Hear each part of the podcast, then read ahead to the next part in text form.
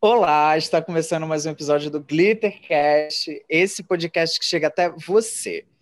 E hoje estamos aqui para poder falar sobre um tema muito importante também muito pessoal, que faz parte de cada um que está aqui dentro desse projeto maravilhoso, que é falar sobre a nossa infância enquanto LGBTQIA+, no Brasil, né? E para começar, primeiro eu vou me apresentar para quem ainda não me conhece, para quem está chegando agora, para quem também me conhece e continua querendo saber sobre a minha pessoa. Meu nome é Gilmar, tenho 22 anos, sou do Rio de Janeiro. Podem me procurar nas redes sociais como Twitter, como Instagram, com o arroba de Vênus em Touro, e no final um underline, só porque outra pessoa também tem o Vênus em Touro, e isso me deixou muito triste, porque eu achei que estava sendo original. Mas como a vida não é como a gente sempre quer as coisas, então eu sentei, chorei e aceitei.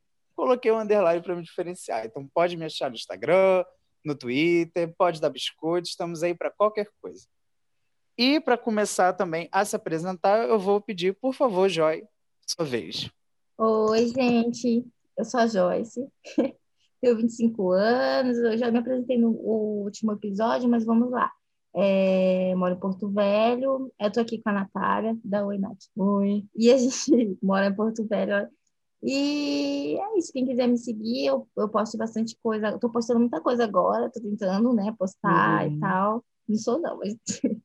E meu, meu Instagram é joycelane.m e meu Twitter eu acho que é lane.joyce.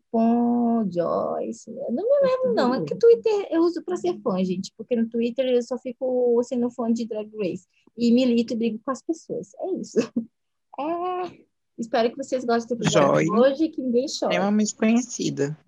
No meio drag, joia patroa. Ai, gente, pelo amor de Deus.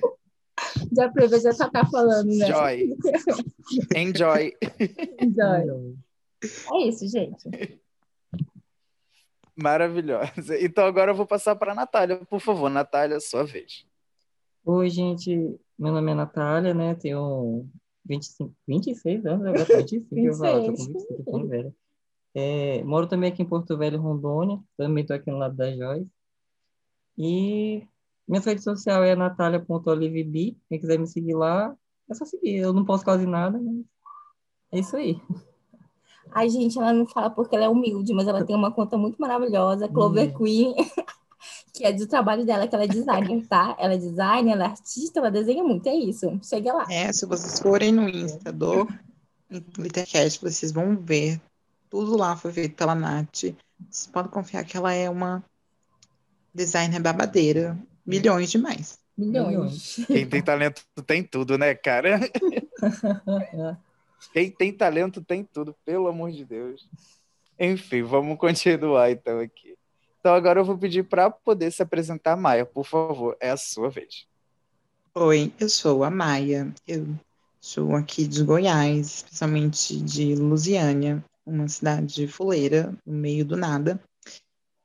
E é isso, eu sou, sou a Maia, uma pessoa chata.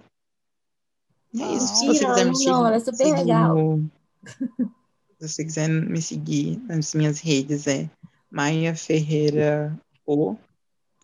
Sem sentido. Assim, eu não posto nada no Instagram, mas. Pode ir lá seguir. Gente, humilde é fogo, né? Não, não se coloca, a gente não dá, a gente não consegue. Eu sempre falo, gente, que a arte explica a gente, não deixa a arte explicar, não dá. Pra quê, né? Isso não é autoestima. Ah, não- Ah, eu me confundi no raciocínio. Por favor, edição, cortaste isso. Isso não é humildade, isso é baixa autoestima. Eu vou continuar aqui então. Por favor, Lu, se apresente pra gente. Oi, pessoal. Meu nome é Luísa. Eu tenho 24 anos, moro no Rio de Janeiro. Atualmente sou o quê? Blogueira, maquiadora, é, artesã de produtos feitos com EVA de glitter, mãe de gato e estou aqui com os meus amigos para fazer muito RGB, radicalismo, gaysismo e baderna. Oi? Gente, esse áudio não pode vazar. Vão achar que a gente está instalando a ditadura LGBTQ. Gente, não dá, não dá. A gente não tá, não? Já tinha A gente não fala, vão achar a gente. Eu fiquei perdida no raciocínio agora. Eu vou continuar aqui, então, por favor, Manu, se apresente pra gente. Oi, galera, tudo bem com vocês? Meu nome é Manu. A idade vamos deixar como um mero detalhe para não me sentir uma pessoa idosa, né? Tutupão. Sou de Calhazeiras, Paraíba. E quem quiser me seguir, meu arroba é arroba blog make, né? Falo lá das, dos makes babados, né? Autoestima por size. E é isso. É um prazer estar aqui mais uma vez novamente. Tudo. O que me lembrou que eu não passei as minhas redes sociais. Por favor, Lu, passa suas redes sociais. Você quer Twitter, Instagram, That One Luiza e no YouTube Lunática. É tudo, gente. Se me- E se me Dupla achar no... personalidade, né, cara? E se me achar no LinkedIn, é fake. Denuncie.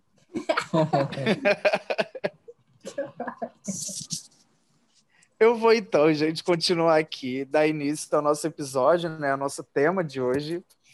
Eu, eu acho que seria muito interessante cada um falar um pouquinho, um pouco, como se fosse um resumo, né, de como que a gente enxerga a nossa vivência na nossa infância, né, é, para a gente poder depois entrar em um diálogo. Acho que seria interessante a gente fazer assim.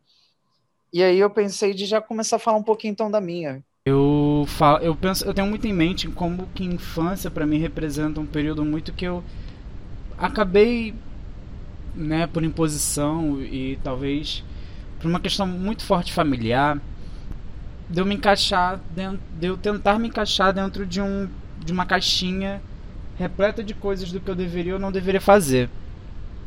Porque desde muito cedo me apontaram uma situação, uma condição na qual nem eu entendi o que, que era.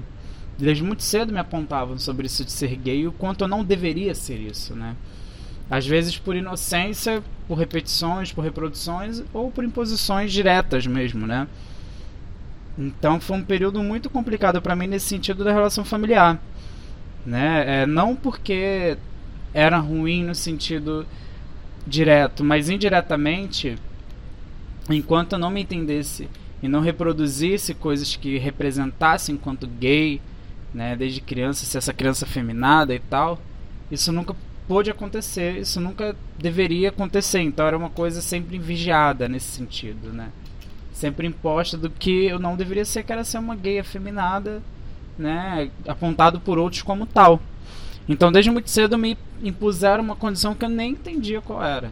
E isso influenciou muito, porque é, eu me prendi muito nesse sentido do de como que eu poderia ser eu, sabe? Eu eu é era como se de alguma forma as minhas coisas, do que eu gostasse, do que eu fazia, do que eu desejasse fazer, a questão do ser gay não poderia estar inclusa. Seja, a a- por exemplo, os meus gostos. Eu gostava muito de pintar quando era criança, eu gostava muito de desenhar, desenhar flores, paisagens. É, e isso era tido como uma coisa de gay, eu não deveria fazer, por exemplo, né? É, não poderia desenvolver isso dentro de mim, assim como, por exemplo, eu não poderia gostar de música de viada, entre aspas. Então isso foi muito forte na minha infância. Mas ao mesmo tempo, dentro da minha família, sobretudo minha mãe, por exemplo, até meu pai, antes dele vir a falecer, que ele chegou a falecer quando eu tinha uns 8 anos, sempre tive uma, uma educação que, nesse sentido, sobretudo quando meu pai faleceu da, pra frente, que eu perdi, a, vamos dizer assim, a figura do pai, né? Eu acabei não tendo tanto essa, esse viés. Ficou muito difícil essa comunicação. Mas quando ele era vivo, quando ele já percebia as situações que eu passava, ele tentava conversar, mas eu era muito novo, né? Eu não entendia. Fui entender muito, muito tempo depois, né? Quando eu me propus também a entender.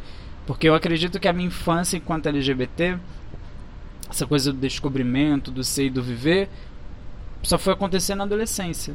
Foi quando eu me abri. Depois de muito tempo, né? Eu perdi muito tempo nisso. Né? Então, teve essa questão. Mas a minha mãe, depois de muito tempo, ela foi uma figura muito importante. Né? Mas desde muito tempo, desde muito cedo, a minha mãe também sempre teve aquela postura de deixar eu ser quem eu era. Não se importar. Mesmo que no fundo ela não aceitasse, ou então ela não entendesse, e, e, e até se sentisse mal. Mas que pelo menos ela respeitava e tentava manter uma distância, não tentava intervir, né? E eu acredito que isso fez muito bem para mim, porque quando tive o processo de me abrir, de me aceitar e me e, e, e contar para minha mãe, eu não precisei contar, porque minha mãe já sabia, né? E minha mãe já apoiava, já entendia e já interpretava como algo normal. Ela que na verdade veio, né? Entre aspas, me tirar desse armário. Então, foi uma situação muito, ao mesmo tempo teve muita imposição familiar, muita imposição familiar muita muita e, e, claro escola né isso aí praticamente todo LGBT passa por isso né da, do, xingamento de apanhar mas isso aí é uma coisa que acaba sendo tão corriqueiro né que infelizmente faz parte né o, o período escolar é muito marcante por isso né eu apanhei já enfim n coisas então, mas pelo menos em relação à minha mãe, sobretudo, eu tive muito essa presença. Vamos lá. Então, gente, é, a minha infância. Legal, tô brincando, eu sofri muito bullying. Apesar de não ser gorda, eu tinha muita pressão estética para para não ser gorda. Isso que era engraçado. Claro que eu não era no padrão, né, da época, que era ser muito magra. Nossa, os cachorros estão aqui. Tá difícil. Tá, vamos de novo. Eu, da minha infância, eu tinha muito, muita cobrança para ter um padrão, apesar de não ser gorda. Eu só era um pouco, um pouco diferente do, do padrão, né? Eu não era uma pessoa, uma pessoa gorda, mas também não era uma pessoa extremamente magra. Só que é, quando eu estava no ensino fundamental, eu era super sexualizada, bem nova, gente. Eu era muito nova, mas super sexualizada porque eu já tinha um desenvolvimento maior, né? eu, eu tive o crescimento dos seios e tal, e tudo mais, meu desenvolvimento, muito cedo. E isso fazia eu ser, vamos dizer assim, ter um corpo, assim, que mesmo criança já era um corpo mais é, avançado. E aí fazia eu ser muito sexualizado. E aí era muito engraçado, era muito estranho isso, não era bom, né? Claro. E quando eu já entrei mais para adolescência, mudei de escola, me lembro, Aí já veio a questão da, de não estar no padrão. Porque, tipo assim, a minha, na minha família, a gente é uma família de muitas pessoas. Então, e eu fui criada pela minha avó, se, tô falando aqui, né? E minha avó tinha muitos filhos e que me criava, que eu sou neta dela, e cri, criava meu irmão, criou meu irmão também. E não tinha condições de comprar aquelas roupas da, que todas as meninas usavam, All Star, Adidas, usava aquele sapato preto de tch, tch, as calças também não tinha muito corte, era uma calça folgada, meu cabelo era preso, não usava maquiagem, tudo isso. E era um pouquinho, não era gorda, era um pouquinho só, as, as, tipo, não tão magra. Um, eu falo cheinha, mas na verdade eu não gosto de dar nem esse termo. Porque eu não era, tipo, muito fora do padrão, só era um pouquinho mais gorda, assim, mas não gorda. E, e aí eu sofri muito bullying, muito bullying, muito bullying mesmo. É, tipo de fingi que estava doente para não ir para a escola. Eu me lembro que os meninos me perseguiam, me chamavam tipo de apelidos muito feios, é, falavam que eu era tipo, nossa, eu nem umas coisas bem assim, tipo que me machucavam muito. E eu sempre fui muito sensível, até hoje eu sou muito sensível. E eu tomo muito, me machuca muito, às vezes mais que acontece com os outros do que comigo. Mas nessa época o que faziam comigo machucava muito, muito, tipo, de eu ficar muito mal. Eu acho que talvez a partir daí que eu tinha tendência à ansiedade, né? Porque na minha família muitas pessoas têm ansiedade, minha mãe e tal. E foi daí que eu comecei a desenvolver realmente a, a ansiedade ficar muito mais aflorada. Porque eu tinha medo de ir pro recreio, eu ficava na sala, eu tinha medo de encontrar esse menino. Nossa, eu ficava nervosa, eu ficava ansiosa. Eu fingi que estava doente por um bom período para ir para a escola e tal. E aí isso me deu muito, muita, muito trauma, muito encanação com o meu corpo. E aí foi muito, muito, muito difícil eu gostar do meu corpo. Até hoje em dia ainda tem umas recaídas, falo tipo, nossa, eu tô gorda, umas coisas bem erradas assim. Nossa, como eu tô feia, nossa, não sei o quê. Mas eu sei que não, sabe? Eu amo muito mais meu corpo agora. Mas eu sei que foi mais disso, sabe? Dessa pressão. É, tanto familiar também, a questão do meu cabelo. É, eu, eu sinto que, de certa forma, sofri até um pouco da questão do meu cabelo não ser liso, super liso e tal. E aí as pessoas zoavam muito meu cabelo.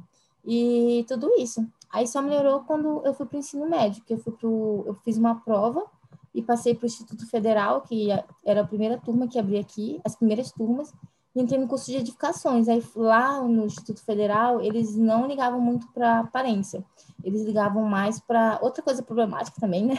Ligavam muito mais para notas e se você era um aluno exemplar.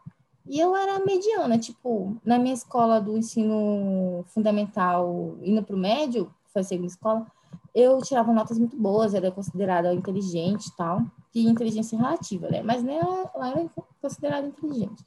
E quando eu fui para o IFRO, era só mais uma aluna mediana, porque tinha outros alunos que tinham vindo de escolas mais, tipo assim, que escolas particulares e tal, que era uma prova, né? Então, muita gente que era de escolas mais, mais caras daqui foram para o Instituto Federal, né? Que era uma coisa nova, tinha que fazer prova e tal, que negócio, né?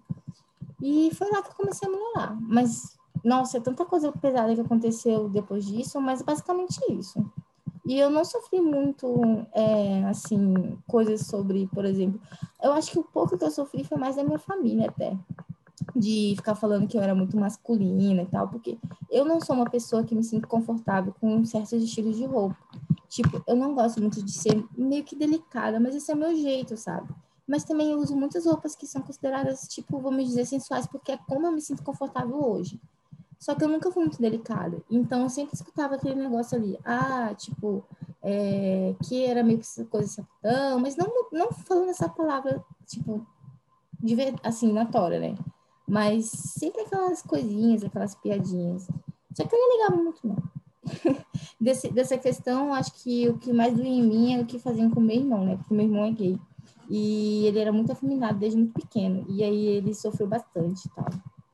Mas é isso, gente. Se alguém quiser continuar, é tu, né? É. Ninguém vai falar nada, gente. Tipo, climão. ah, é eu agora, né? É. Então tá, pra, pra dar continuidade, né, agora. A minha infância foi algo meio complicado, porque, tipo assim, desde muito nova, é, eu sempre soube, né, que eu era uma, uma trans, todo mundo que eu era uma mulher. Só que eu não podia falar nada, porque eu tinha muito receio da minha família. Porque minha família é uma família bem tradicional, assim, bem... Não Bolsonaro, que meu pai não vota no Bolsonaro, mas é bem tradicional. Praticamente, né? Praticamente. Eles são bem tradicionalzinhos. Aí, o que aconteceu? Tipo, por conta desse medo que eu tinha, eu não falava nada, eu ficava quieta. Mas assim mesmo, eu sempre tentava, é, sei lá, tentar me explorar um pouco na minha infância, mas sempre escondida. Pra ninguém ver, ninguém falar nada de mim. E ah, chegou, tipo assim, quando eu tinha uns 10 anos, eu até comentei com a minha mãe, falei com ela um pouco sobre. Só que, infelizmente, a minha mãe começou a ficar doente e ela me aceitou até tranquilo, bem de boa mesmo, ela nem falou muita coisa não. E ela, como eu falei, ela ficou doente e começou a passar bastante mal tal, e quando chegou meus 12 anos, ela faleceu. E é aí que eu fiquei com mais medo ainda de falar sobre mim, pro restante da minha família, porque a minha família já estava bem estruturada por causa da morte da minha mãe e tal. E eu não eu fiquei com medo, eu não pude falar nada. Eu fiquei me reprimindo. Nesse dia foi bem complicado até porque o meu pai até chegou pra mim e falou assim, e chorando, conversando para conversar comigo, falando que eu teria que amadurecer mais cedo, tal, que ele pediu desculpa. E foi o que aconteceu. Tipo, meu pai se enterrou no trabalho, só vivia no hospital trabalhando, e eu tive que pegar toda a responsabilidade da casa. Tipo, eu comecei a trabalhar cedo, eu tive que cuidar da minha irmã que tinha 8 anos, meu irmão não queria nada com nada. E coordenando isso, tipo, eu perdi minha infância, eu perdi muita coisa, sabe? eu não podia sair, eu não podia quase nem ter amigo, eu não podia fazer nada. Porque até as pessoas que eu conhecia, os amigos, era meio complicado. Aqueles caras bem nojentinhos que eu conhecia, que não eram um pessoal bem legal, né? Eles héteros complicados. Heterotop. Eu era topzeira. E eu tentava me envolver com eles, porque era o único jeito de eu não demonstrar nada, né, pra ninguém. Só que eu ficava muito triste, porque eu via até as meninas, porra, elas usavam umas roupas bonitas e tal. Eu, pô, eu queria ter o cabelo grande, queria fazer, eu queria até furar a orelha, não podia. Era bem triste. E eu sempre fui me escondendo. Minha, minha infância toda, minha adolescência foi assim. Eu fui só trabalhando, indo pra escola e não podia falar nada. Era bem complicado, bem ruim. E isso que aconteceu é, me prejudicou muito na minha vida adulta, porque eu só fui me assumir quando eu tinha 24 anos, né? Que foi quando na hora que eu chutei o balde mesmo, falei, não quero saber, eu já sou adulto e vamos lá. E foi o que eu fiz.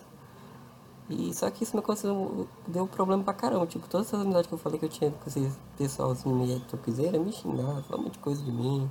Um monte de gente me escorraçou, trabalho. Eu perdi o emprego, fui xingado no meu emprego. Nossa, foi uma coisa bem horrível mesmo. Episódio que eu tive. Minha família, meu pai nem falou direito comigo. Minha família também é bem complicada comigo.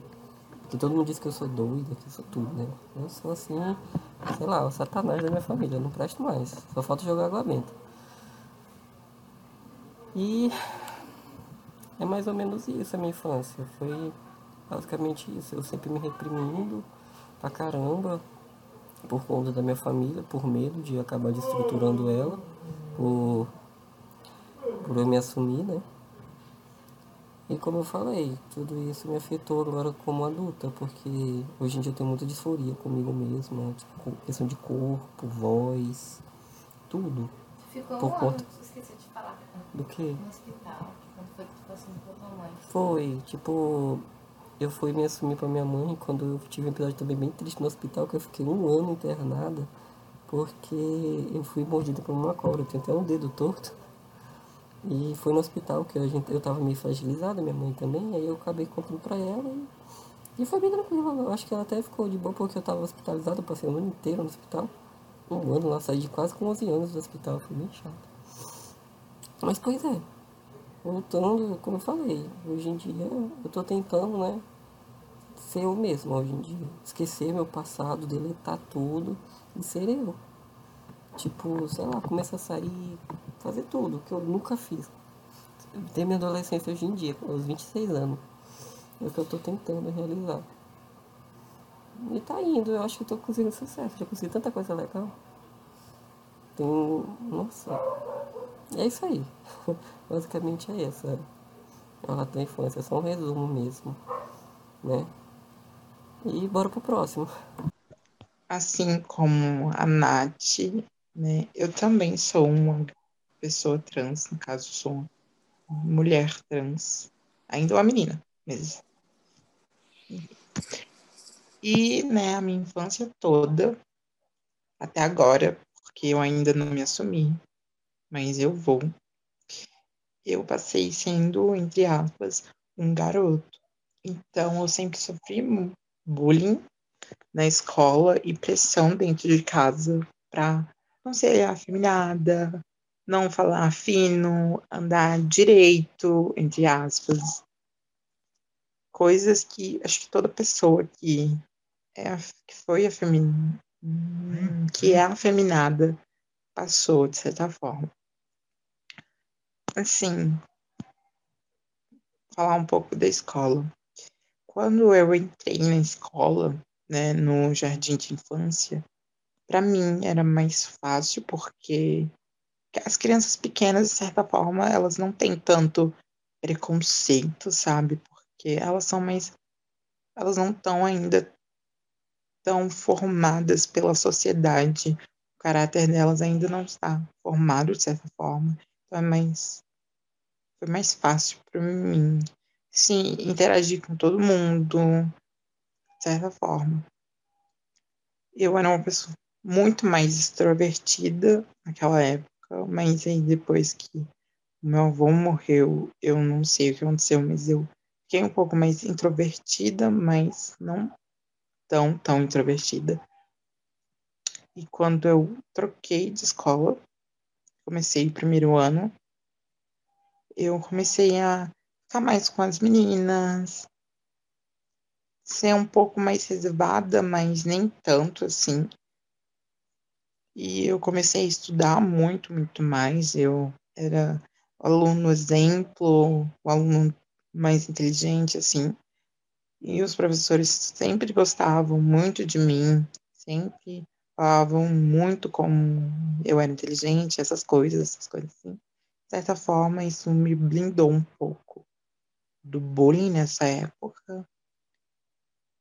E até eu chegar no quinto ano e terminar o quinto ano, né? E passar para outra escola. Que aí começaram, de certa forma, o bullying um pouco mais pesado. Porque ele não fica. Naquela época.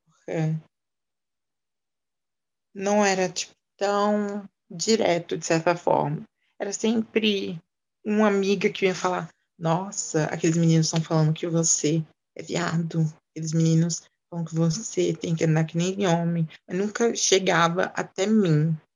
Só que depois que eu comecei o sexto ano, eu mudei de escola, isso começou a ser muito direto, de certa forma. Ai, viado, que não sei o que lá, não sei das quantas. Certa forma, foi horrível. Nossa, eu falo muito de certa forma. Tem que parar. Mas o meu maior problema é, foi dentro de casa.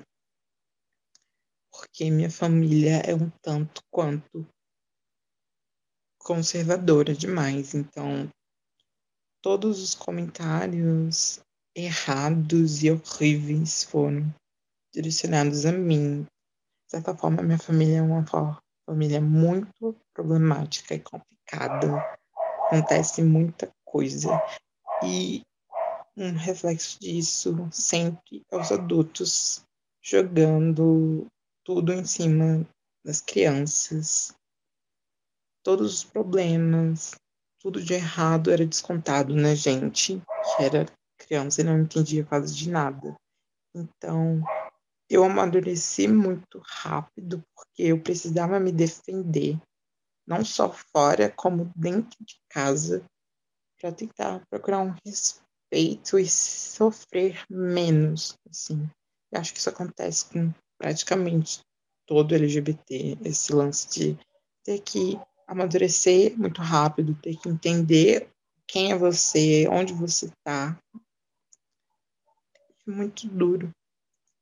Agora sim, vou ter que falar sobre isso, já que é infância, mas é um assunto um pouco delicado. Assim, se você é sensível, sei lá, se você tiver gatilho com isso, dá uma pulada, porque é, é bem chato ter que falar sobre isso.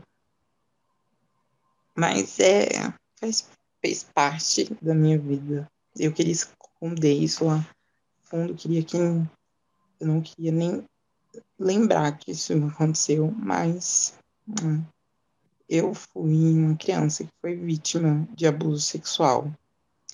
E isso me traumatizou, me machucou bastante e até hoje, até hoje eu entro muito na vibe de pensar sobre isso e me lastimar, porque tudo isso aconteceu.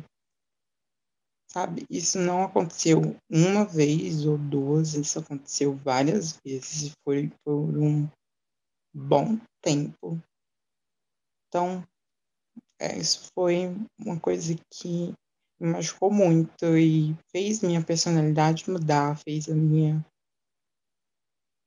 fez eu perder muitas coisas que uma criança deveria aprender isso quando era quando já tá mais velha me fez triste me fez muito emocional ai não sei eu só sei que é ruim foi ruim quando isso aconteceu ainda é ruim, mesmo não tendo acontecendo mais. É uma coisa que te deixa muita cicatriz, te machuca muito. E ainda eu não sei, de certa forma, lidar muito com isso. Então é por isso que eu falo que a infância me dá tanto gatilho. Mas, de certa forma, falar sobre isso me deixa um pouco mais aliviada. Nossa, Maia, e você é, queria dizer é, aqui, né? Eu acho que todo mundo deve pensar, talvez como eu, não falando por todo mundo, mas eu imagino que a gente agradece muito pela sua força, porque, como você falou, te dá um alívio e tal, falar, mas tem que ser uma pessoa muito forte, uma pessoa nova, muito forte, compartilhando uma história assim, que pode servir sim de gatilho para outras pessoas, mas também é, as pessoas entenderem como é que é complicado, como é, que, é principalmente pessoas como eu que são pessoas que são pessoas cis, como é complicado, não só pessoas cis é, também já também sofrem abuso, mas como é tão complicado essa questão de aceitação, essa questão é, de uma pessoa tão nova é, passar por tudo isso, sabe? E mesmo assim ter essa força. E querendo ou não, isso faz não só tu, como a Nath, ter amadurecido muito rápido. Tipo, a Nath tem 26 anos, mas ela amadureceu muito rápido. Você tem 15, né? Se eu não me engano, você tem 15? Sim. E você já teve que amadurecer muito e, e essa situação, sabe? Mas é, mesmo assim, a força que você tem, é, você compartilhar com isso, é, isso com a gente e se abrir aqui nesse espaço, é, é uma coisa assim que eu realmente admiro e, e falo para você que, tipo, você é uma pessoa incrível. Apesar de você ainda não sentir assim, eu entendo completamente, porque não tem como é, eu imaginar no meu lugar de privilégio o que você ou a Nath passa. Mas é, realmente eu, eu sempre achava uma pessoa incrível desde quando você é comunicativa e participativa e querendo fazer esse projeto que a gente está fazendo aqui juntos. É, eu sei que quando der certo, quando, sabe, você vai enxergar o quão maravilhosa você é, quão coisas boas você tem. E é isso só, desculpa a gente interromper. Obrigada. Ai, é difícil a autoestima da pessoa lá embaixo. Sim, mas obrigada pelas palavras. Mas é totalmente compreensível. Como eu falei, é uma coisa que eu nunca vou sentir, porque eu posso imaginar, mas nunca vou saber. Mas não custa nada tentar se colocar no lugar, né? No meu lugar de privilégio que eu tenho, no caso. É isso. Agora. É que, assim, certa forma, acho que todo LGBT, ou pessoa enfim, negra, PCD, né? Que não é dentro dos padrões, que nunca foi dentro dos padrões, ela amadurece mais rápido, porque ela sofre não fora, não só fora, como dentro de casa, muitas das vezes. Então ela tem que amadurecer, ela tem que entender quão difícil a vida dela é e por que é. Então ela já entende muito cedo que a vida dela é difícil porque ela é, nasceu assim. E vai ser difícil porque você é assim. Então, eu acho que isso também é um pouco mais complicado para pessoas trans que têm que lidar com toda uma questão do seu corpo, da sua. toda uma questão da sociedade que está matando você, exemplo de você aí todos os dias. Ai, é difícil. A, a Luísa abriu é, o microfone, você quer falar, Luísa? Não, olha, só para dizer que estamos todos juntos com você, Maia.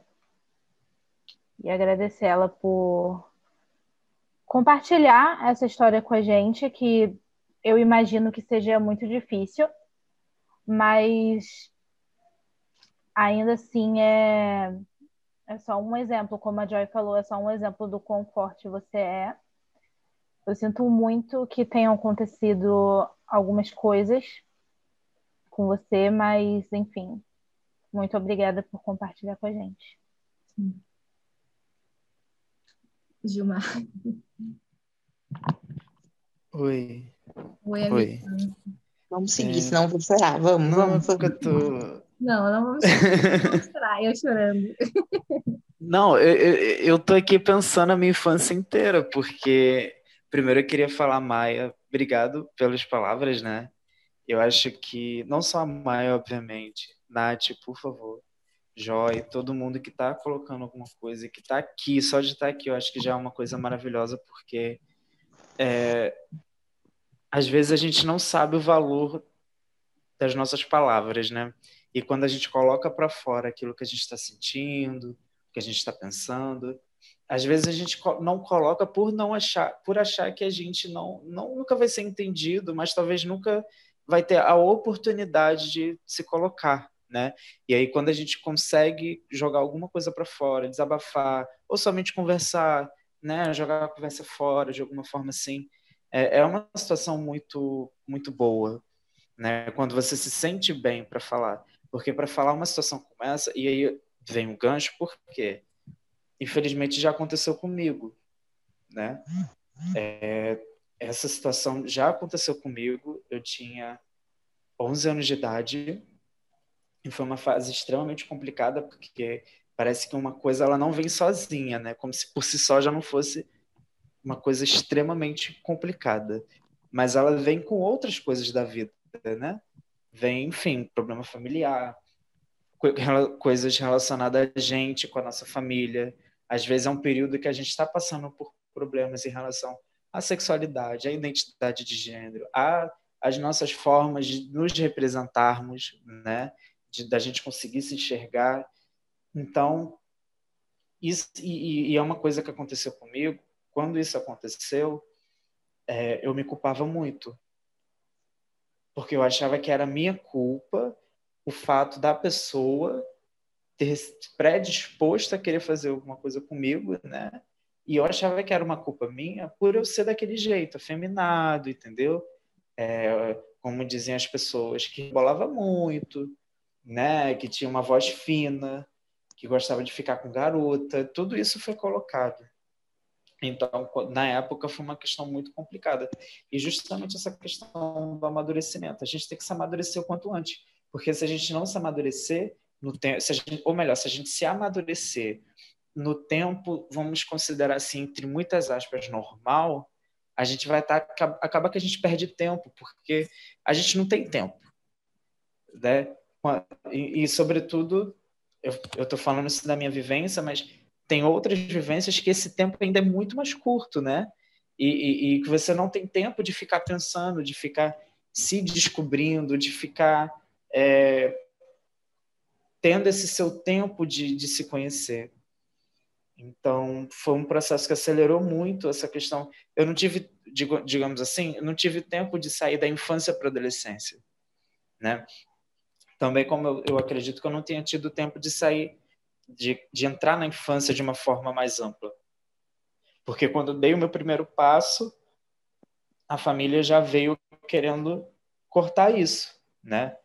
Quando a, primeiro passo que eu tenha dado, minha família percebeu coisas que eu já não conhecia, que eu nem sabia o que, que era, e que já me colocavam. E já me colocaram para trás de novo, dentro de uma caixa, dentro de, dentro de uma concepção de, de, de vida.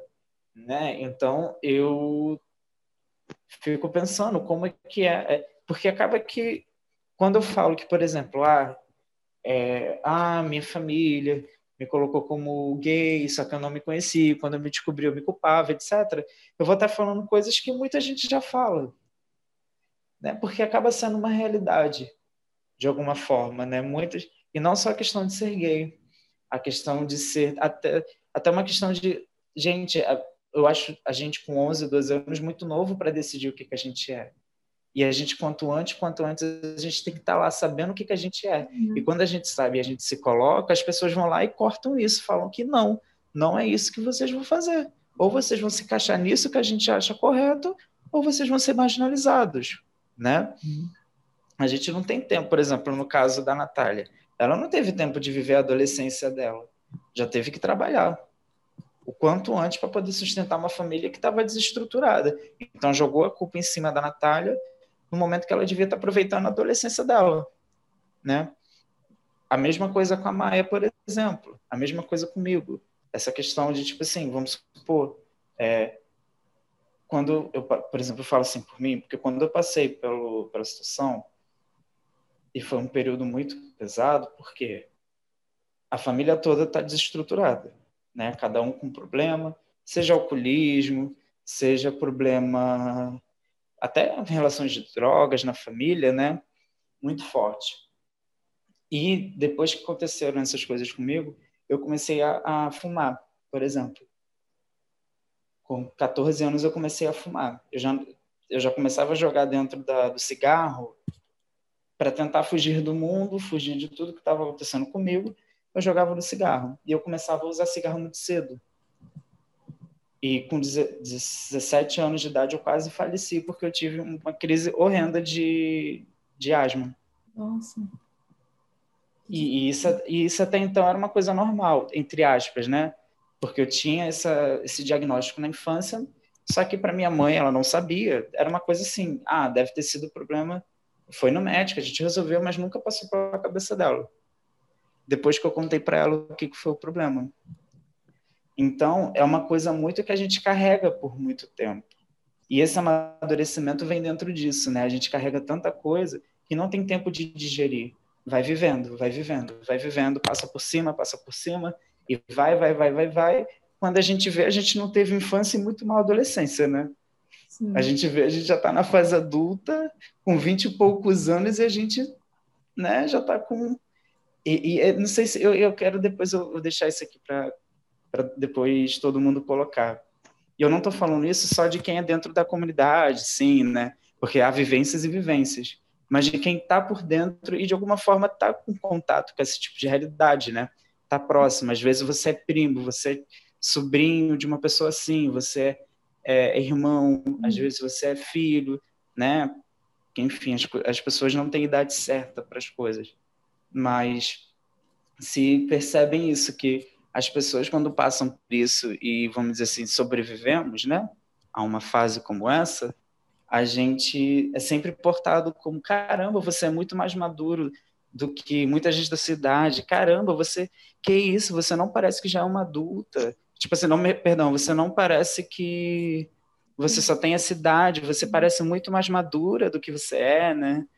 Enfim, então, eu acho que se eu fosse falar sobre a minha infância, né, até pegando esse gancho, porque é, não tem como não falar, né? É, a, a, minha infância ela foi baseada em, desde muito cedo, eu ter que viver dentro de, de uma coisa que não era posta por mim, mas diziam que eu tinha que ser, né? diziam que eu tinha que fazer e tal. E, mas eu tive uma coisa muito boa, e isso eu sempre vou ser muito grato, que é ter uma mãe como a minha, como foi para mim, né? Que nunca me tirou do armário, vamos dizer assim, né? Não foi aquele cara tipo, ai, meu filho é isso e isso, e, e me expondo a muita coisa muito complicada. Ela sempre buscou respeitar né, esse tempo e, e tal. Mas a partir do momento que ela me viu, entre aspas, fora de um armário, ela me abraçou, né, desse sentido. E eu não digo só isso como mãe, porque, enfim, se fosse assim, né, seria muito bom. Mas pessoas próximas a gente, amigos, familiares que não são às vezes do mesmo núcleo, né? É, fulano, fulano de tal, que está ali com a gente e que são pessoas muito importantes. A gente sempre tem alguém. Às vezes a gente não tem contato direto com essa pessoa, mas a gente sempre tem alguém próximo que nos apoia, que nos dá aquela força, que, nos, que de alguma forma nos abraça quando a gente precisa de um abraço, né? Que, que nos conforta quando a gente precisa de um conforto que não dá uns empurrão quando a gente precisa de um empurrão para seguir.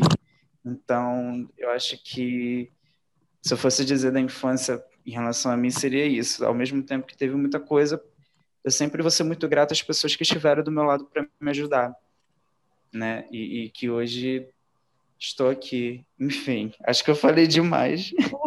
Só um pouquinho, já está acabando tempo de novo. Mas eu ia falar que o que você falou sobre essa questão de amadurecer muito rápido é muito complicado. Porque no fundo, no final, se você pensar como crianças, não tem, a gente não tem culpa de nada. A gente nunca vai ter, no caso. Mas como crianças, a gente, como você falou, a gente nem sabe de nada. Eu me lembro que meu irmão não sabia nem de nada e o pessoal já impunha para ele, porque meu irmão era muito feminado, então tipo, ele andava de salto, sambava, era estrelinha, ele era todo assim, gosta de dançar, ele dança, mas meu irmão é virado.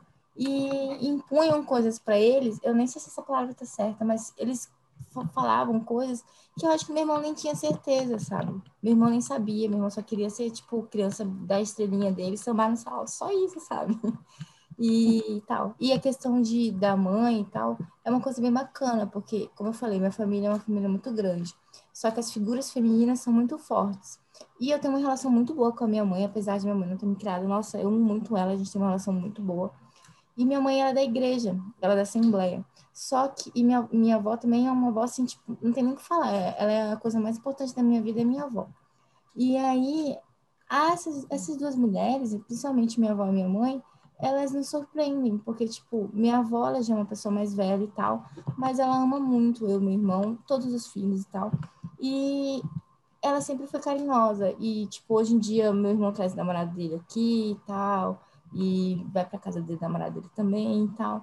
E, e é uma coisa mais tranquila, sabe? Minha avó tem até um, uma relação boa com o namorado do meu irmão. E minha mãe também, que eu, é uma pessoa assim, que é da igreja, da assembleia, aquelas pessoas que usam, tipo, saia longa e tal. E totalmente diferente de que, de que as pessoas imaginam que ela seja.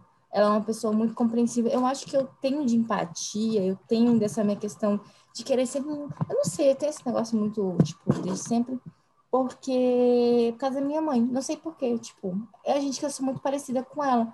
E é isso, as pessoas sempre surpreendem que, tipo, minha mãe tem uma relação muito boa com meu irmão, ama que ele vai lá pra casa dela, que ela mora na cidade. E essa questão de ter alguém para apoiar, de ter alguém que ama a gente, não importa seja mãe, o pai, o avô, a avó, um tio, a irmã, o primo, é muito importante. Porque no fundo a gente é só criança e a gente só quer viver nossa vida como qualquer outra criança.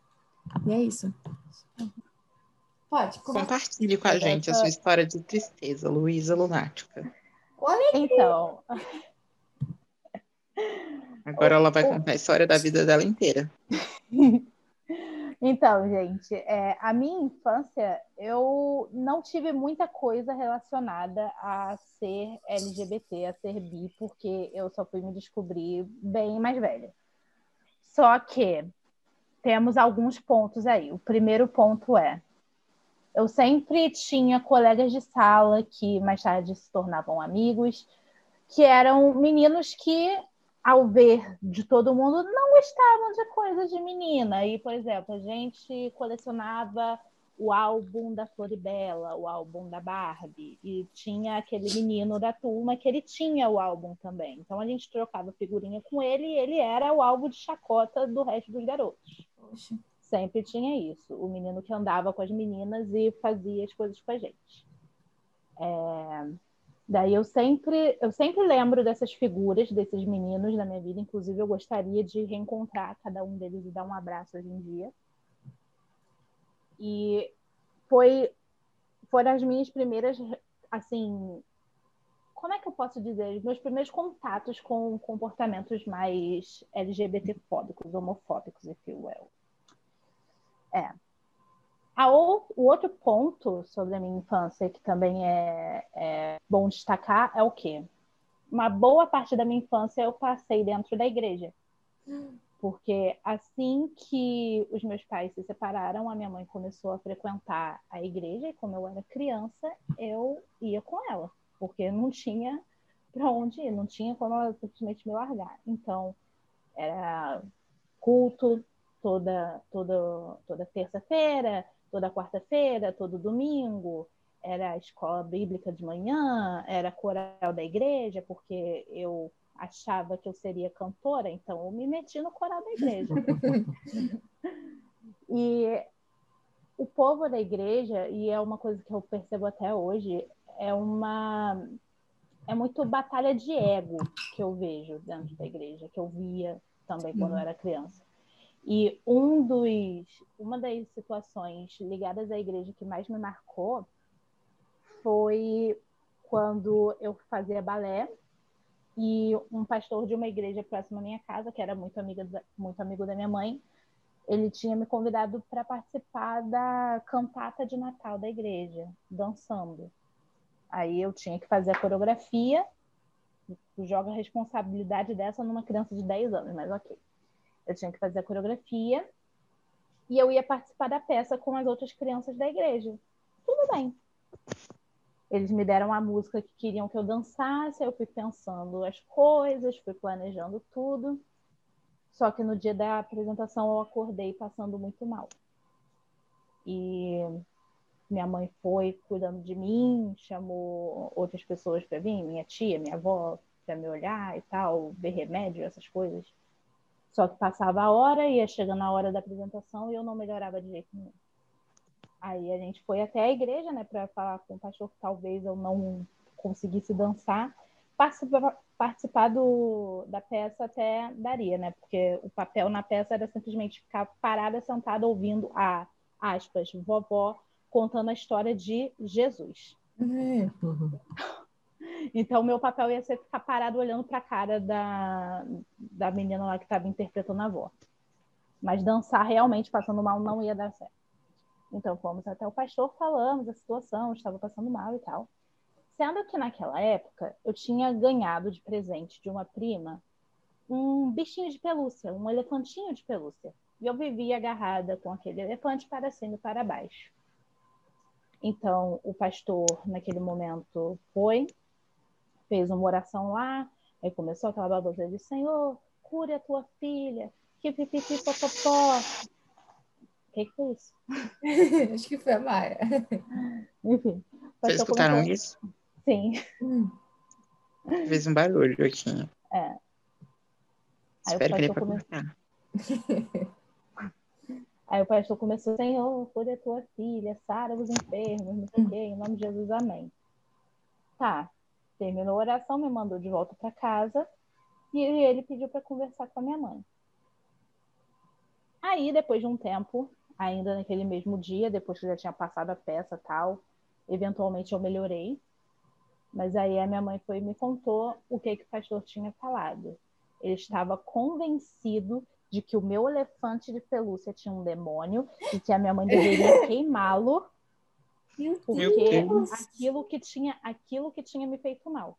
No fim das contas, nada foi resolvido, né? Meu elefante continua aqui e tudo que eu tive naquela época foi prisão de ventre. Mas enfim. Mas enfim. O terceiro Ah, esses ponto... bonecos da Xuxa. Ah, esses bichinhos de pelúcia. Ah, esses, esses elefantes de pelúcia.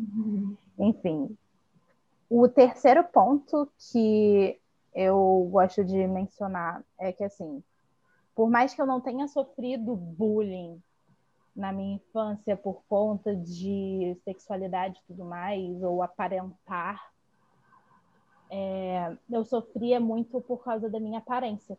Era dentro de casa, era na escola, era no balé, era em todo lugar, porque eu sempre fui uma criança gordinha. Então, todo mundo pegava muito no meu pé, no balé era uma pressão enorme para eu, eu, emagrecer. Todas as minhas colegas eram magras e tal, e chegava, por exemplo, na época de apresentação de final de ano, a gente ia tirar as medidas para fazer a roupa e a professora sempre falava para a costureira para tirar a minha medida e diminuir um pouco, porque até o final do ano eu ia ter que emagrecer. Nossa, que tóxico. Eu lembro que teve um ano que a roupa, no dia da, da prova, aspas, final, que a roupa já estava quase pronta, a gente foi provar a roupa e a minha estava tão apertada assim. Claro, eu, na época eu fazia um esforço para emagrecer, parava de comer certas coisas e tal. Minha mãe ficava de olho também, porque eu era criança. Mas eu fiz um esforço para emagrecer e mesmo assim, no dia da prova final da roupa, ela ficou bem apertada, eu não estava conseguindo respirar. Daí minha mãe teve que ir lá na, na escola de dança e falar: a minha filha não está conseguindo respirar, ela não vai ter como dançar dentro disso. Aí foi a diretora lá, conseguiu falar com a, com a costureira para poder deixar minha roupa um pouco mais folgada, porque eu não estava conseguindo me mexer. E, curiosamente, isso foi numa época que eu estava emagrecendo tipo, muito rápido, que era aquela época estava começando a adolescência, tá, o corpo começando a se desenvolver, eu fui perdendo muito peso.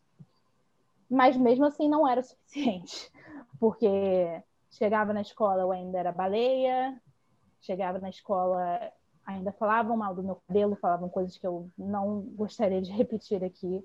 Sim, amiga. Me zoavam muito por causa das minhas notas também, o que eu nunca entendi. Você tirar nota alta, você virar alvo de bullying. Nunca entendi isso. Né? Como é que vai entender? Não dá pra entender. É porque sempre caça alguma coisa, né, pra poder falar. E o engraçado é que são crianças. Porque, tipo, essa questão da tua professora, que a. Desculpa, amiga, é uma escrota, tá? Tóxica. Eu vou estar Não, mas é, mas podcast, é. gente, não vou tirar. Mas é, como as crianças imprimem coisas que às vezes elas nem tinham. Tipo, e às vezes Aham. até a gente imprime coisas. Eu me lembro que eu falei, até hoje marcou muito na, na minha memória, uma, uma vez que eu fui racista com um coleguinha meu. Uhum. Isso ficou marcado em mim até hoje, eu lembro disso. Um evento que Sim. aconteceu. E me, me magoou muito, porque é, ele era, tipo, mais retinto. E como a gente imprime essas tuas coleguinhas e tal, como a gente sofre isso de outras pessoas que têm a nossa idade. E elas estão sendo reflexo de pessoas que estão em volta dela mais velha, né? Ou até Aham. das próprias outras crianças. Como tudo isso, sabe? Os adultos, eles querem impor coisas de adultos na gente e fazem o quê? As crianças reproduzem essas coisas. Exatamente. Sabe? É uma coisa muito doentia se você pensar, sabe? É uma coisa muito É. doentia você ter uma criança que, tipo, já gordofóbica, racista, homofóbica, transfóbica, um pacote tudo junto, sendo tão nova. Criança de 6, 7 anos, criança de 10, 12 anos, sabe? Uhum. Então, é, é, é triste, é, é, é muito, tipo, nossa, não sei nem, não sei nem palavras para dizer. Como é cansativo também, né? Porque, tipo, você, eu, você, a Nath, já temos 20 e poucos anos e tal, e como isso não parou, e com as crianças de hoje pode ser que falem mais, falam É. mais sobre bullying, mas ainda acontece muito. Tipo, eu vejo na escola do meu primo, ainda acontece, Uhum. E, tipo, no meu caso, é, foi até o final do ensino médio. Eu só tive livre, assim, de bullying quando eu fui pra faculdade. Nossa. Porque antes era, tipo... Eu estudei a maior parte da minha vida na mesma escola, né? Que foi, acho que da segunda série até o nono ano. Segunda série agora é terceiro ano, se eu não me engano. Eu sou ruim de... As coisas me deixam coisa confusa. É por aí. Enfim, mas eu estudei a maior parte da minha vida nessa escola. E por isso a maior parte da minha vida eram os mesmos colegas todo ano. Às vezes entrava um, saía outro, mas sempre tinha aquele grupinho. E aí era isso de ah, porque a Luísa é gorda, ah, porque o cabelo da Luísa é ruim, ah, porque a Luísa é CDF, porque ela só tira nota alta. Teve uma, teve uma vez que eu tirei uma nota baixa, foi minha primeira nota baixa da vida. E a escola toda ficou me zoando. Não foi só tipo a minha turma. Foi a minha turma, a outra turma que era da mesma série, pessoas que eu nunca tinha falado naquela escola, enchendo meu saco porque eu tirei nota baixa. E no ensino médio foi, eu fui para outra escola, né? E logo fui pega para Cristo também lá. Logo fui pega para Cristo também lá e foi assim até o final do terceiro ano, os meninos me jogando bolinha de papel e eu tinha um chaveirinho que era um caderno que ele ficava pendurado na minha mochila. Daí eu ia pro intervalo, quando eu voltava ele estava todo rabiscado com coisas indizíveis aqui. Enfim, foi assim até o final do meu ensino médio. Só que eu acho que a grande questão toda foi dentro de casa, que eu não conta assim como um bullying, mas foi uma pressão muito grande, porque ai, porque você precisa emagrecer, você precisa comer melhor. É, eu lembro que quando eu era criança, a minha vontade era ter cabelo liso, porque a todo momento eu ficava de cabelo preso, eu tinha que ir para os lugares de trança, de coque, o que for, porque o meu cabelo era armado. E as outras meninas tinham cabelo liso, só botava uma tiarinha e ia para a escola e acabou. Agora eu sempre estava com o cabelo preso e relaxando o cabelo depois de, um, depois de uma certa idade. Minha mãe começou a me levar no salão para relaxar o cabelo. E um dos apelidos de infância que mais me marcou veio do meu tio, também meu padrinho, que ele costumava me chamar de roxinho de sereia, corpinho de baleia. Nossa, Isso que eu horror. carrego até hoje. Que horror. Pesado. Pesado. Pesou o clima, né? Complicado. Enfim. Basicamente é isso, gente. Tá, Manu. E você, Manu? Então, né, gente, é, do grupo aqui, ao que me parece, eu sou a única cisgênera, né? Hétero. É, então, eu não tive essa. Não.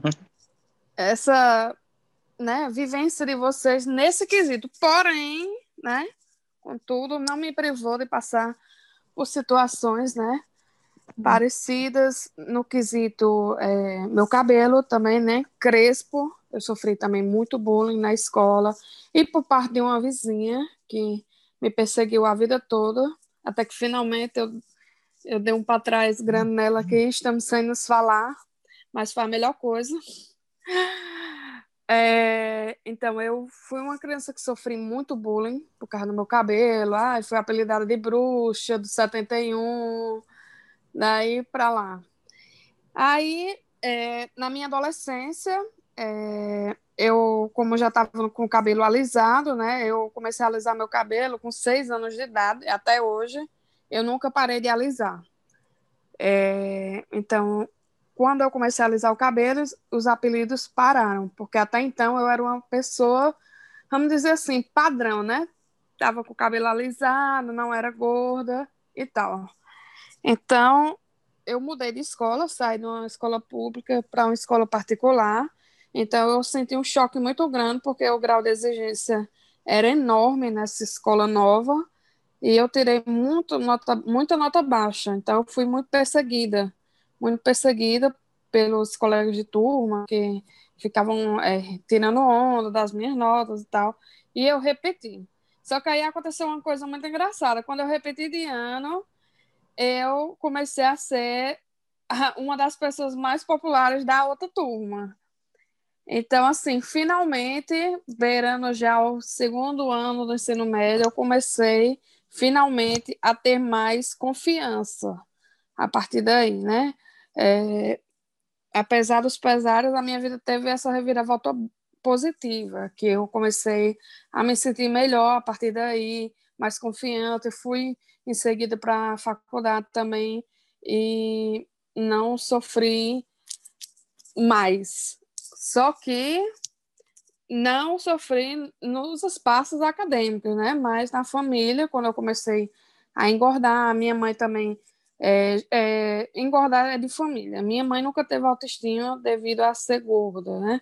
Então começou a perseguição, inclusive dessa dita vizinha, que começou a querer me policiar, que eu estava engordando, não sei o quê, enchendo meu saco. Só que aí eu passei um tempo assim triste, pensando assim, ai, eu sou gorda, eu tenho que mudar, porque, porque é aquela velha história, ai, se tu não emagrecer, tu não arranja namorado, se tu não emagrecer, tu não arranja um emprego e tal, né? Mas aí eu percebi, no final das contas, que não importa como você seja, é, se você, entre aspas, melhorar, para assim, para essas pessoas que falam mal de você, é você melhorar no quesito, tipo, quando eu alisei o cabelo, pronto, aí pararam de falar de mim, porque não tem mais o que falar, que meu cabelo era crespo, agora está alisado. Mas aí eu engordei, aí já arranjaram mais um motivo para falar mal de mim. Então, eu coloquei na minha cabeça que não importa o que eu faça para me moldar nos padrões né, que a sociedade quer, sempre vão arranjar alguma coisa para me colocar para baixo. Então, por isso que hoje eu falo tanto de autoestima plus size, que hoje eu, eu posto muita foto de biquíni, mostro mesmo minhas celulites, minhas estrias, e tal, me mostro realmente como eu sou, coisas que antes eu não tinha coragem. Mas hoje eu faço mesmo, coloco mesmo foto para as pessoas perceberem que, gente, não define nada, sabe?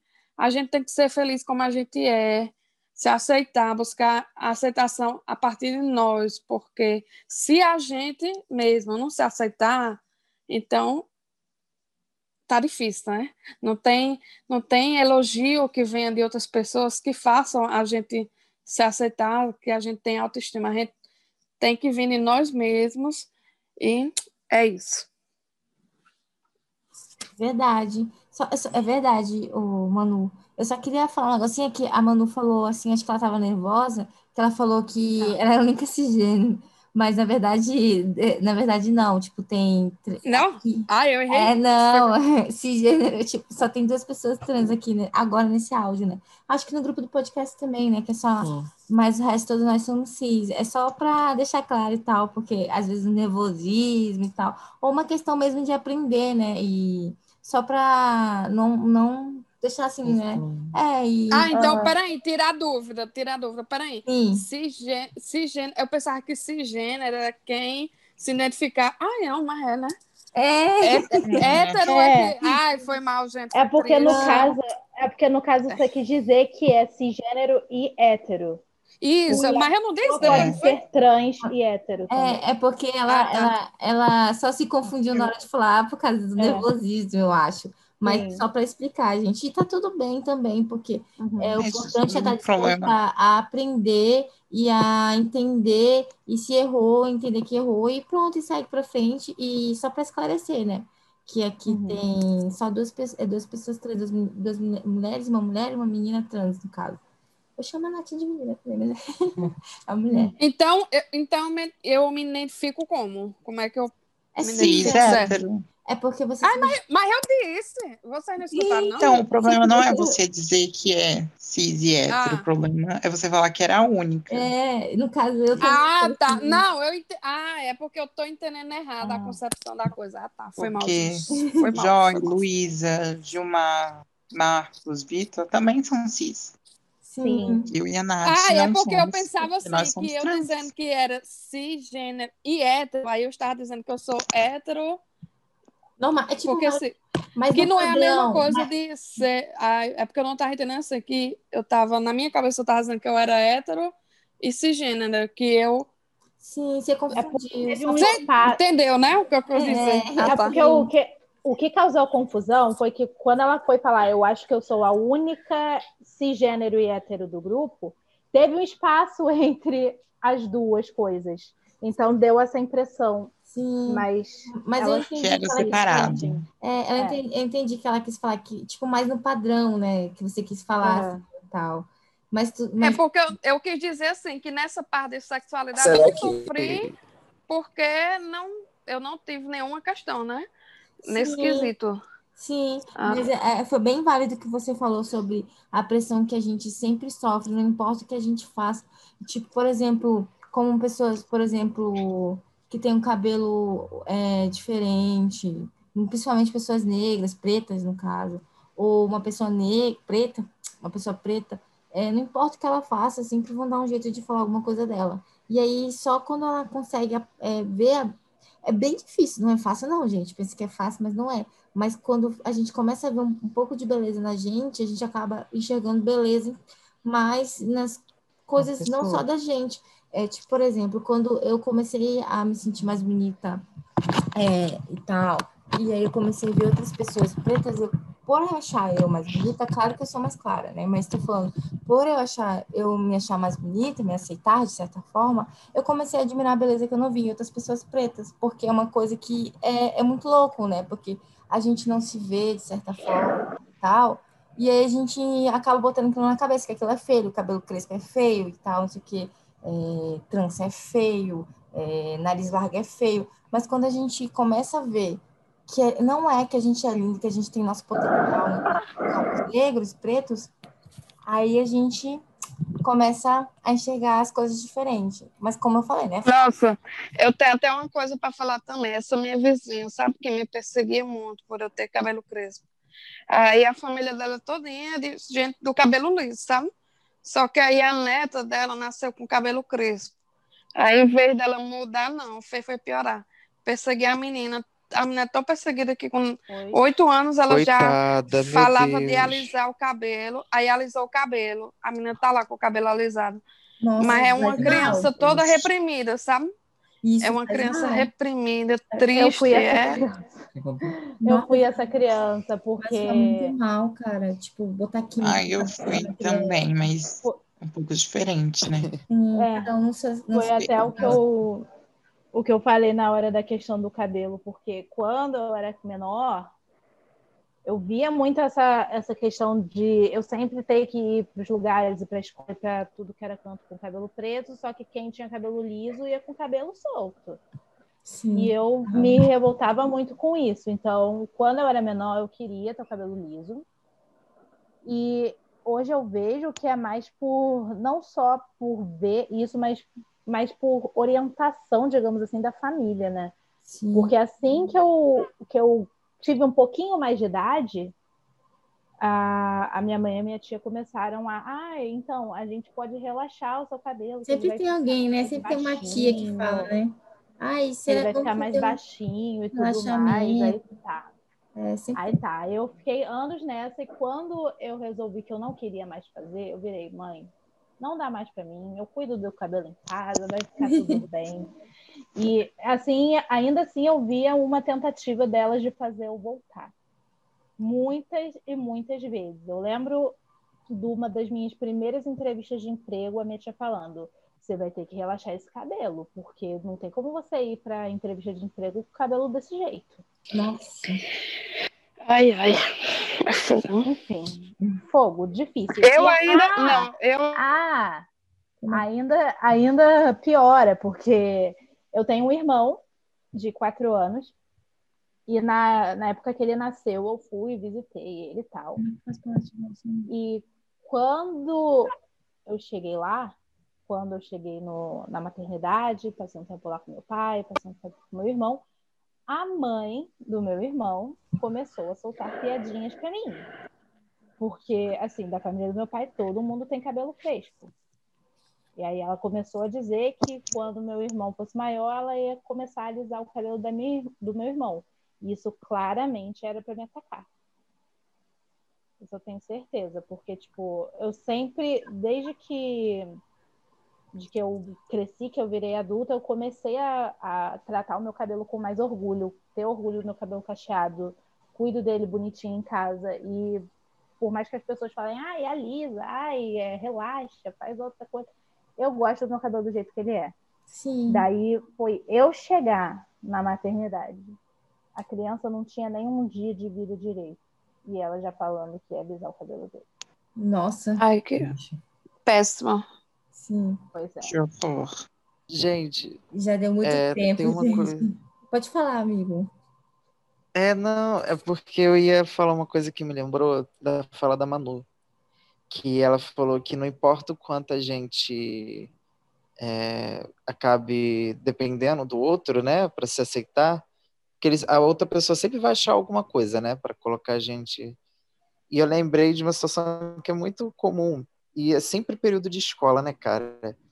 Por exemplo, É. quando a gente não é ou a pessoa que tem as melhores notas, né, e, e a gente porque a gente precisa se destacar, né? Uhum. Se a gente a gente sempre busca alguma aceitação ou um, um motivo de se destacar Aham. particularmente falando, a meu, a meu, minha válvula de escape era tentar tirar nota boa, né? Para ter um orgulho, já que a sexualidade não um era um orgulho, né? Tinha que tirar uma nota boa. Aí eu lembro que teve um dado momento da. Eu no começo, as notas eram maravilhosas e tal, e depois caiu. Normal. E aí, mas no meu período crucial foi quando foi justamente nesse período dos 11, 12, 13 anos, que a nota caía, mas caía junto também, tipo, a qualidade do aluno, vamos dizer assim.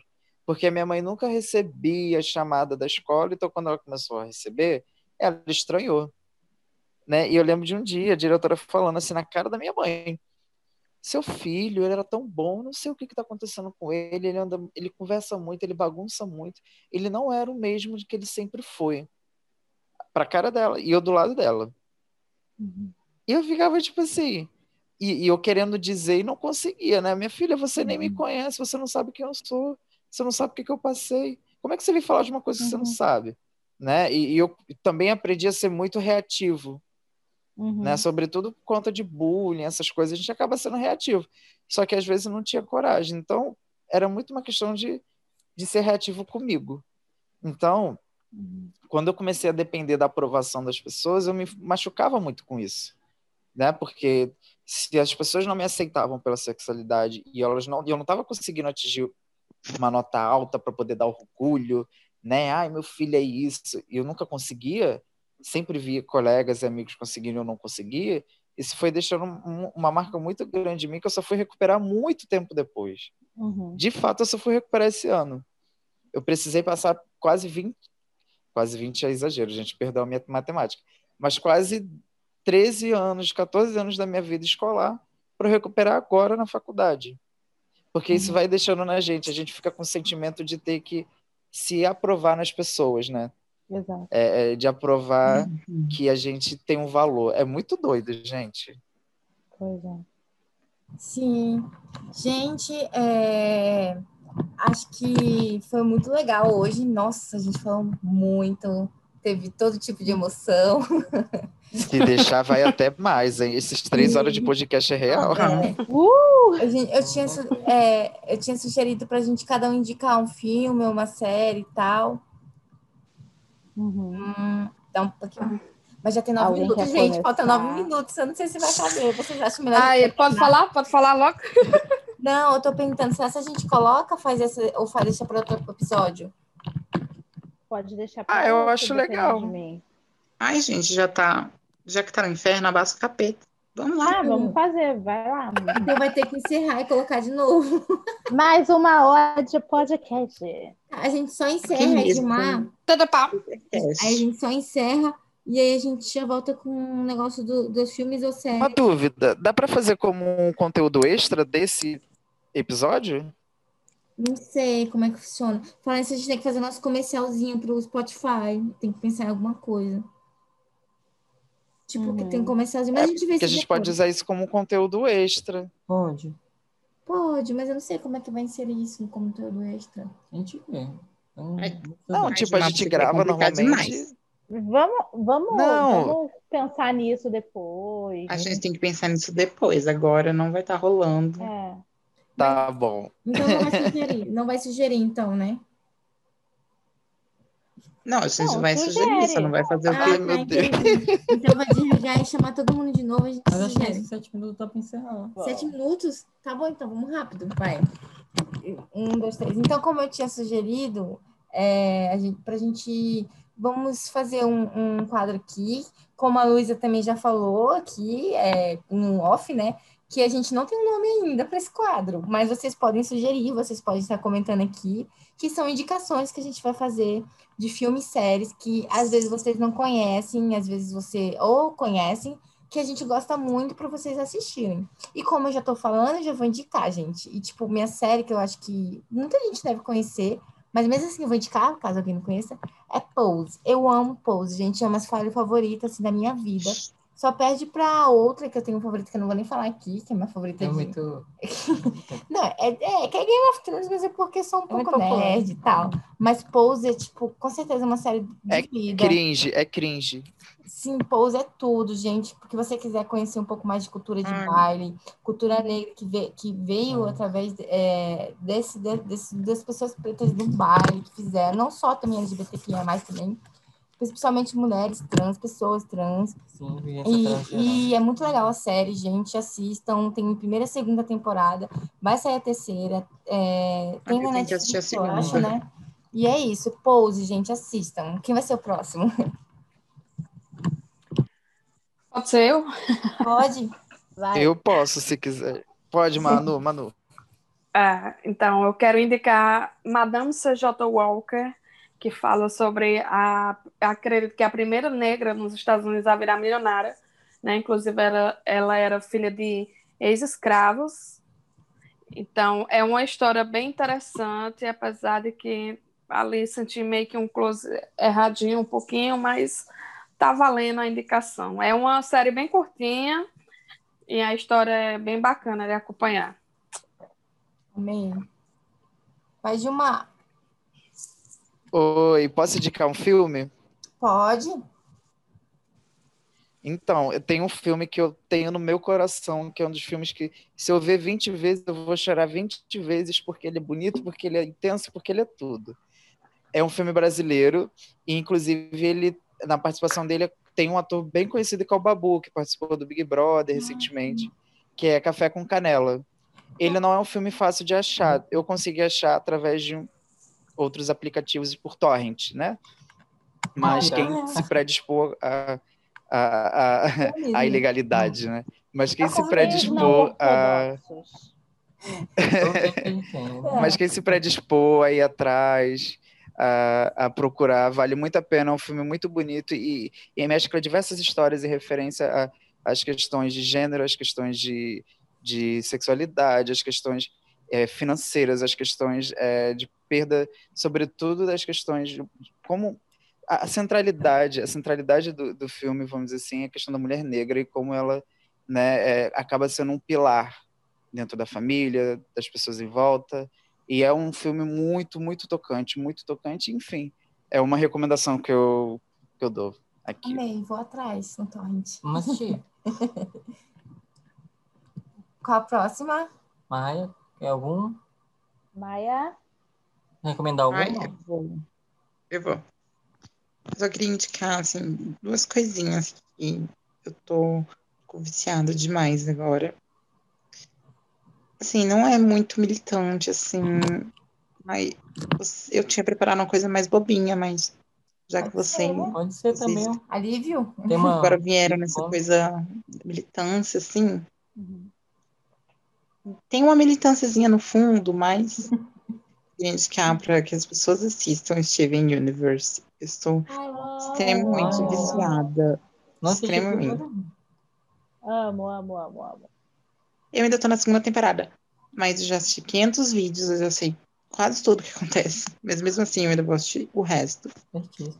Nada de Mas- spoilers, galera. É, nada de Se eu ver spoiler. alguém manda. Se eu Não ver seja como eu, que gosto de ver spoilers. Ah, eu não gosto, não. Eu ia te defender agora, Mas- Maia. Eu ia falar que se eu visse alguém mandando spoiler pra você, eu ia cancelar essa pessoa na internet. Eu Não amo manda spoilers, spoiler pra gente. Eu pesquisando os spoilers de The Crown. É, a gente assistiu duas vezes spoiler. Gente, eu já vi todos os spoilers das outras 40 temporadas de RuPaul, eu já sei tudo que vai acontecer. Amo. Ah, Ai, que... Lu? Eu se bobear, eu já sei quem ganhou.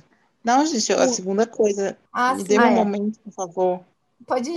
Deixa eu terminar só um pouquinho de falar sobre Steven Universe. É muito bonito, fala de coisas muito tocantes. É, tem ali uma militada sobre a comunidade LGBT. Muito incrível como ele consegue falar de assuntos sérios, mas de uma forma totalmente bonitinha, fofinha e mastigada para criança. Então, assistam, é muito leve, é muito divertido. E agora, para você dar aquela boa dançada, aquela boa escutada, eu vou indicar o mais o novíssimo 101 Deluxe. Tá Ah, muito amo.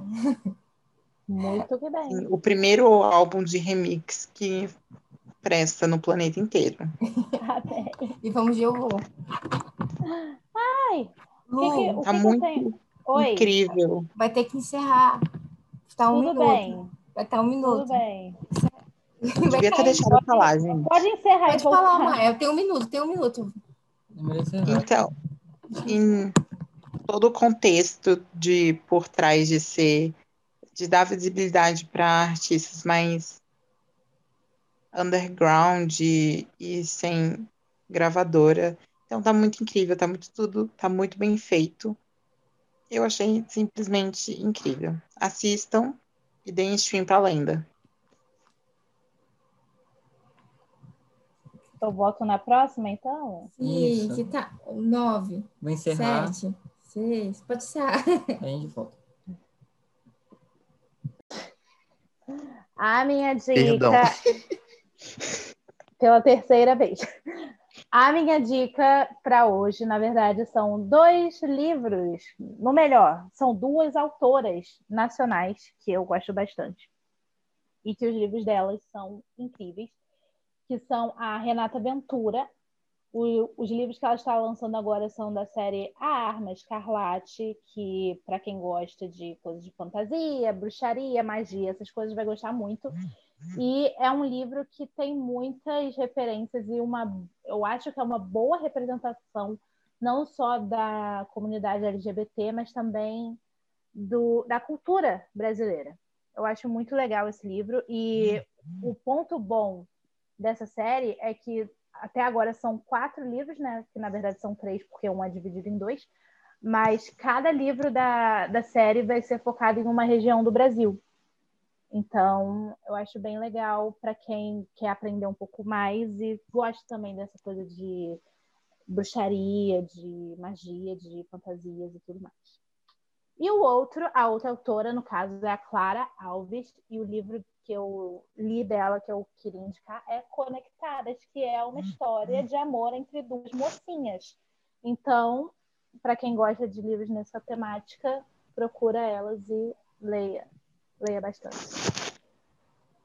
Tem PDF? Deve Alô? ter. Amiga, aquele livro é um pouco inacessível, né? É. A gente vai arranjar o PDF, vamos mandar no grupo e a gente fala depois no próximo podcast. O drive que você. Me- é. Meios não ortodoxos, porém, né, é compartilhar Olha. o conhecimento. O Glittercast não apoia esse tipo de prática de pirataria, mas tem um PDF, tem um torrent. Eu descobri um torrent. gente. Abaixa o capitalismo, eu, hein? Não É, escuto de drive, o link do drive para vocês estarem entrando. Se for, ó, se for editora grande, no caso das meninas não é, mas se for editora grande, é reparação histórica. Reparação histórica, eu amo. E é aí. Amo. Enfim, Enfim, então para encerrar, Manu, eu acho que Ou essa seja, me cancelem assim. A- indicação O que eu disse, tá meio certo, meio errado.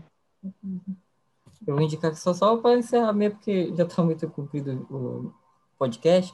Eu vou indicar um animezinho que eu gosto pra caramba, que é Love Stage, é um, é um romancezinho é, LGBT bem legal, só para descontrair mesmo, quem quiser assistir. Eu mantendo no grupo depois, Love Stage, para quem gosta de Vai estar no drive do, pra- disponível para todo mundo que está. É, A gente vai estar mandando o link, colocando no Twitter. É, chama DM. Chama de é o Glitter Drive. Glitter Drive, eu amo. Eu especialista em pirataria. Que. Drives, é PDFs, ah, é com novo, é conosco mesmo. vamos pegar tudo no servidor. Se alguém não aparecer, Glitter Drive. A pirataria que chega até você. Meu pai do- Somos o Robin Hood do, do, do podcast. A É Manu, mesmo. a Pirataria Manu na sua casa. Falou.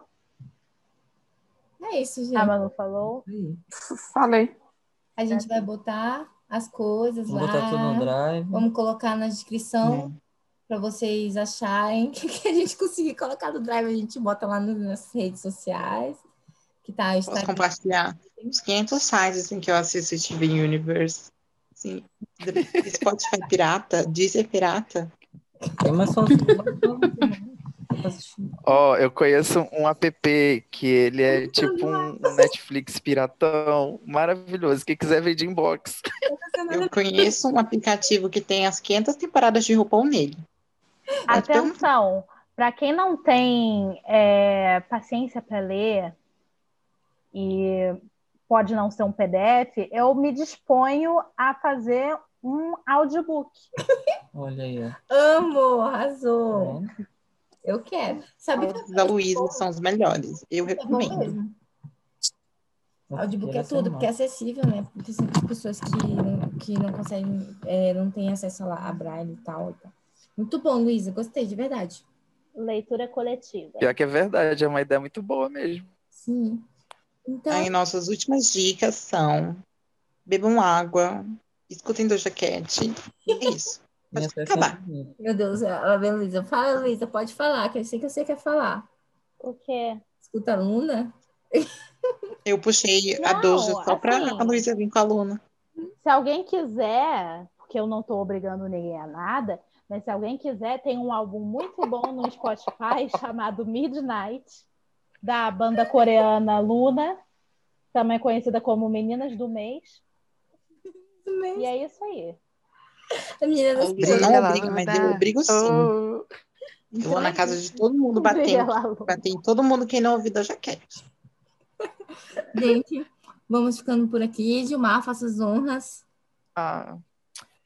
Ai, Brasil é triste o fim, né, gente? A gente não quer terminar, é incrível, cara. Quando, é, eu, eu, quero ver que a gente não quer terminar, vai 30 horas de podcast, vamos de Guinness Book.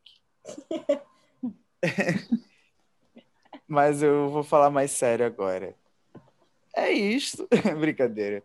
Bom, vamos terminar. Vamos terminando aqui esse episódio maravilhoso.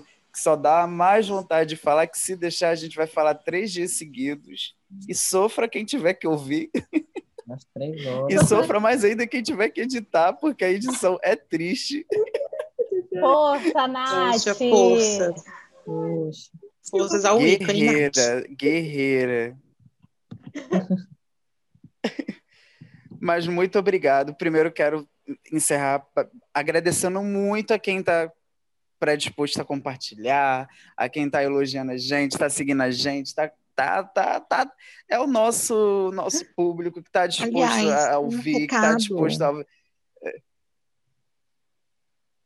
O último recado, gente, como a gente não pode esquecer isso? Sigam as nossas redes sociais. Mas falando de redes sociais, a Por gente não favor. passou o nosso arroba. Como assim? A gente está falhando no marketing. Verdade. Sigam as nossas redes sociais, tanto Twitter como Instagram, são Glittercast Underline. Siga e se inscreva no nosso canal do YouTube para você não perder nenhum podcast. Siga também a gente no Spotify, que também você também não vai perder. Falei 500 também agora. É isso. Ah, e, e deem biscoito no nosso projeto de apresentação dos integrantes do podcast, com a edição maravilhosa da Nath. Todo mundo lá. Vai estar lá a fotinha para você ver nosso rosto. Vai estar lá também um textinho falando sobre a gente, de onde a gente é, enfim. Cada dia sai um. É quase como se a gente fosse o Luna da Podosfera. A gente não é? O que eu era? Hoje, Luísa, você iludiu, iludiu a gente. Enfim. Enfim, vou encerrar então, vou aproveitando de novo, agradecendo a todo mundo que está disposto a compartilhar, a comentar, a ajudar a gente nessa nossa grande. Eu, eu chamo de maluquice porque não é fácil fazer isso. Tem que estar realmente muito disposto a querer fazer um projeto como esse. Então a gente agradece muito a quem está aqui disposto a nos ajudar. E siga a gente em todas as redes sociais, compartilha com quantas pessoas conseguir joga no grupo da família, na mensagem de bom dia, já joga o link, já, olha, entra aqui, ó, notícia do dia, quando a pessoa vê o nosso podcast, tá entendendo? Faz, faz o que for possível, porque ajuda muito a gente, a gente fica extremamente agradecido. E muito obrigado por acompanhar a gente até agora. E, enfim, o- a gente não faz isso sem, sem ter um público que está disposto a estar aqui com a gente, então muito obrigado a todo mundo que está aqui até agora, ouvindo a gente, compartilhando, rindo, querendo saber mais, e, e é isso que faz a gente querer fazer mais e mais e mais episódios, tá bom? Então, muito obrigado, ouçam até o final mesmo, chorem, riem, é, é, gritem, pulem, cante Luna. A gente está aqui para justamente isso, porque esse é o intuito do grupo. Então, muito obrigado e até o próximo episódio. Tchau, gente. Tchau. Bye. Tchau, tchau, Meu galera. É Hoje eu tô Luna. bandida. Hoje eu tô bandida.